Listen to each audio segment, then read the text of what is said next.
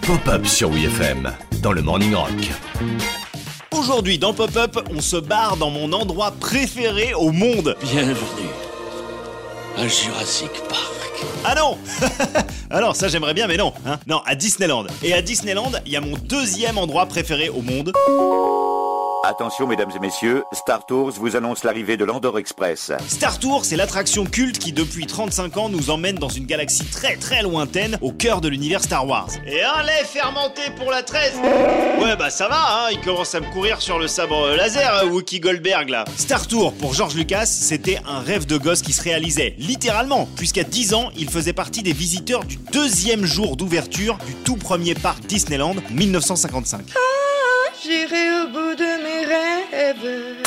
C'était même plus qu'un rêve, c'était carrément un objectif puisque dès le départ, le petit George trouvait que Tomorrowland, le quartier futuriste du parc d'attractions, était un peu nul. Déjà en 1955, George Lucas était... Un petit con, qui prend la tête, d'accord Mais il n'avait pas complètement tort, et les concepteurs du parc le savent. Si bien que quand le phénomène Star Wars envahit la planète à la fin des années 70 et que Disneyland galère à attirer du monde dans Tomorrowland, le géant du dessin animé propose à Lucas de créer une zone thématique Star Wars. Oh, quelle bonne nouvelle Sauf qu'à l'époque, Star Wars c'était le must du space opéra, avec des effets spéciaux révolutionnaires, une ambiance unique. C'est pas simple de recréer ça en dur, dans un parc, sans perdre la magie des films. Oh putain, encore un truc, encore une sorte de casse-tête. Finalement, c'est pendant un voyage à Londres que Randy Bright, un des concepteurs du parc, teste un simulateur de vol avec un grand écran qui représente la vue depuis la cabine de pilotage. C'est développé par Rediffusion, une boîte qui bosse pour le marché de l'aviation et l'armée, mais qui veut se lancer dans le divertissement. Welcome to Hollywood.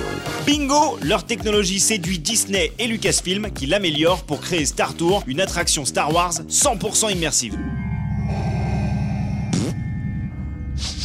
Il y a soudain un grand trouble la force. Pardon.